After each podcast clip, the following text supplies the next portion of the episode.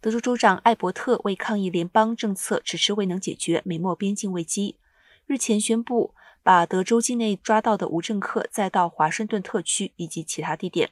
周三，一辆载着数十名非法移民的巴士抵达距离国会大厦仅数条街之遥的地点。这些非法入境的外籍人士分别来自哥伦比亚、古巴、尼加拉瓜及委内瑞拉。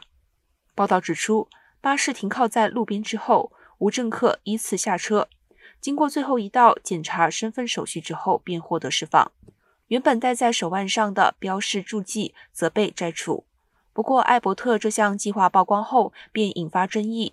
白宫形容为新闻炒作手段。